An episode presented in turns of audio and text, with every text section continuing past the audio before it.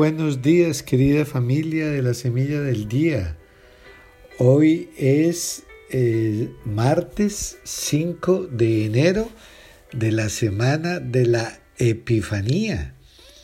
Y nuestra iglesia celebra hoy la memoria de, la memoria de San Juan Nepomuceno Newman, obispo. Y nosotros continuamos nuestra jornada. Estamos, recordemos que en esta semana nos sigue acompañando en la primera lectura San Juan, en la primera carta.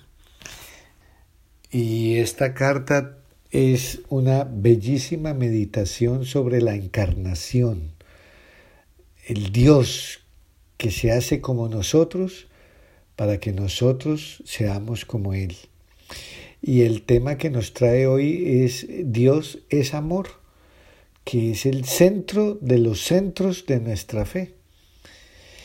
Esa es la afirmación más profunda y consoladora de la carta de Juan.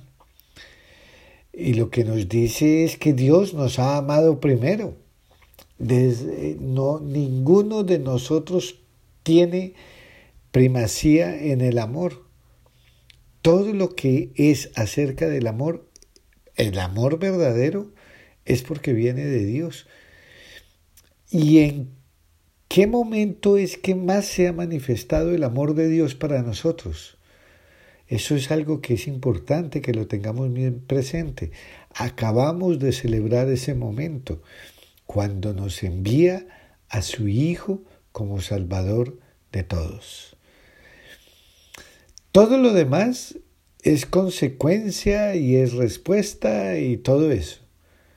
Pero lo que San Juan nos repite constantemente es amémonos unos a otros, porque todos somos hijos de ese Dios que ama y por tanto somos hermanos los unos de los otros. Y los discípulos estamos eh, invitados a aprender a amar, no como el mundo ama, no con esa fragilidad del amor del mundo, sino con la solidez y con la belleza del amor de Dios. Por eso San Juan nos eh, da una serie de verbos, dice, nacer de Dios, conocer a Dios, vivir en el amor. Y esa es la invitación y ese es el programa que nos da la carta de Juan. Ahora, es sencillo decirlo, no es tan difícil, no es tan sencillo cumplirlo. Amarnos los, los unos a los otros. ¿Por qué no es tan sencillo? Porque tenemos una naturaleza pecadora y muchas veces viene la envidia, viene la ambición, viene todas esas cosas que nos separan del amor, los resentimientos, los malos pensamientos, todo eso. Pero San Juan nos recuerda, amémonos los unos a los otros, porque todos hemos nacido de Dios, hemos nacido biológicamente de nuestros padres, pero por el bautismo ya hemos nacido a la vida eterna. Toda la vida de Dios, todo el Espíritu de Dios habitando en nosotros. Y hemos nacido de aquel que es amor. Por lo tanto, debemos tener algo importante en nuestras vidas, algo que se parezca a aquel que nos engendra espiritualmente. Así que en estos primeros días del año se nos sigue colocando ya desde el comienzo como espejo el modelo del amor de Dios para que lo imitemos. Y estamos todavía en Navidad y este es el tiempo para recordar la inmensidad del amor de Dios que envió a su Hijo y lo entregó inclusive hasta la cruz por amor. Por eso San Juan nos dice, quien no ama no ha conocido a Dios, porque Dios es amor. Así que nos tendríamos que preguntar, ¿yo creo de verdad en el amor de Dios? ¿Dejo que el amor de Dios me envuelva a mí y dejo que ese amor transforme mi existencia? He aprendido hasta qué punto he aprendido la lección que Él nos quiere enseñar, la del amor fraterno. Así que eh, una buena manera de saber si la Navidad que hemos celebrado es, ha sido fructífera es reflexionar en si hemos progresado en nuestra actitud de cercanía, de amabilidad con las demás personas. No una cercanía y una amabilidad porque toca, sino porque sale de lo profundo del corazón, porque es el amor de Dios en acción el que está allí. Así que eh, lo que creemos y lo que hemos celebrado jamás se puede quedar en teoría, sino que debe comprometer profundamente nuestra manera de vivir. Y por el otro lado, el día de hoy tenemos en el Evangelio un pasaje del, del, Evangelio de San Marcos en el capítulo sexto. Recordemos que esta semana todo lo que leamos en los Evangelios, porque van a ser diferentes Evangelios, diferentes eh, pasajes de cada uno de los Evangelios, y todo, todo lo que se nos va, lo que vamos a leer son epifanías, son manifestaciones de Dios.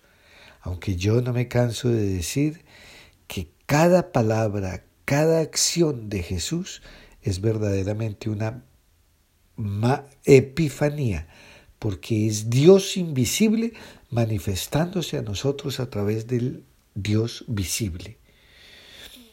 Y, una de las manifestaciones más expresivas eh, de la misión de Jesús como el Mesías, como el Hijo de Dios, fue la de la multiplicación de los panes. ¿Qué hace Jesús? Aquí pensemos más allá de que sacó más pan y le dio a comer a la gente. Eso es lo básico. Pero de allí sale todo lo que Jesús nos quiere mostrar. Primero que todo, que se compadece de la gente, de sobre todo de aquellos que andan como ovejas sin pastor. Así que eso nos debe decir algo a nosotros también, ¿verdad? Jesús está cerca de los que sufren, de los que buscan. El mundo pues está cerca de los que tienen dinero, poder. No, no, no, no. A nosotros eso no nos interesa tanto. A nosotros nos interesa seguir a Jesús. Jesús no está alejado del pueblo, sino que está en medio del pueblo. Es el nuevo Moisés que le da de comer a los suyos en el desierto.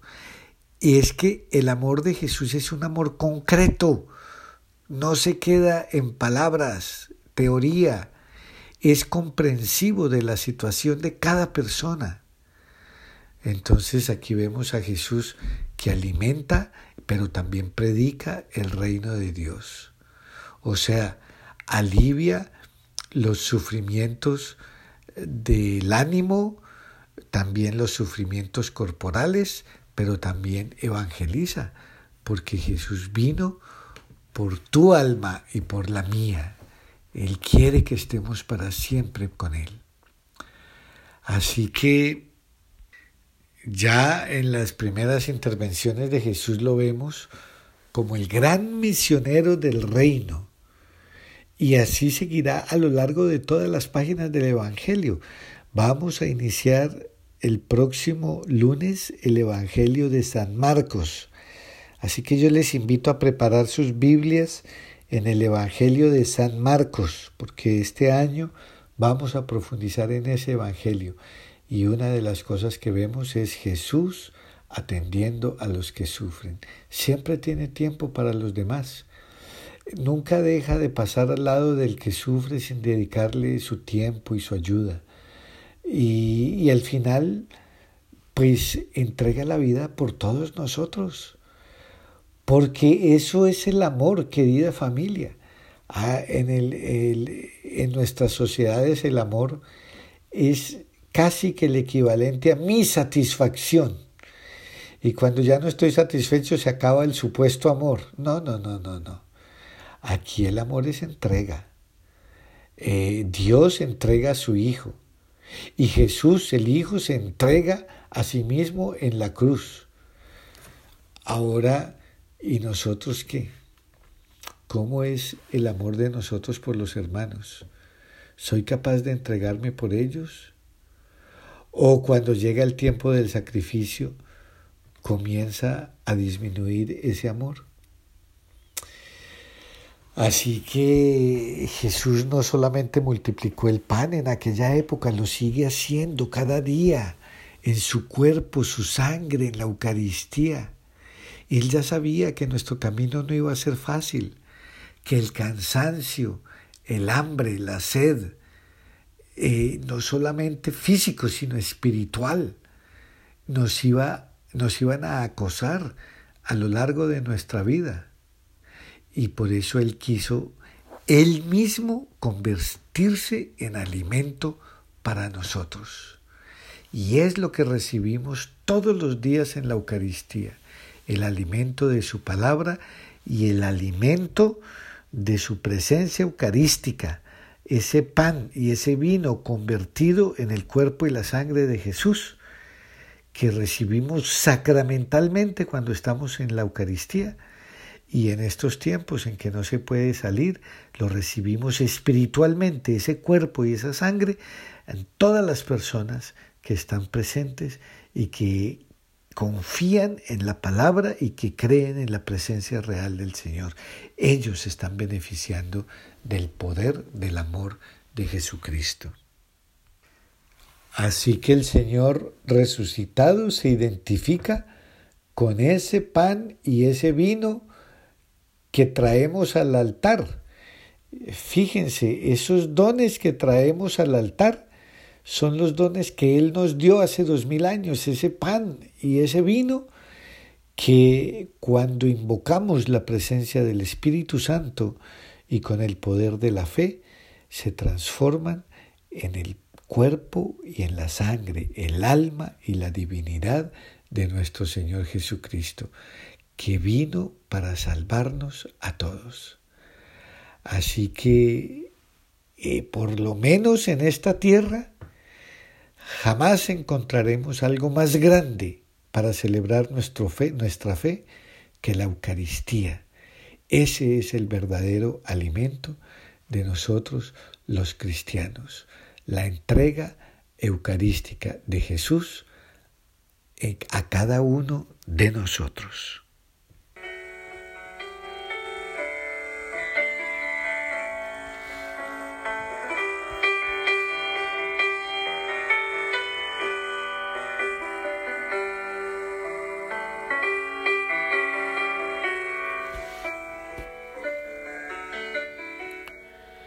El Señor me ha enviado para llevar a los pobres la buena nueva y anunciar la liberación a los cautivos.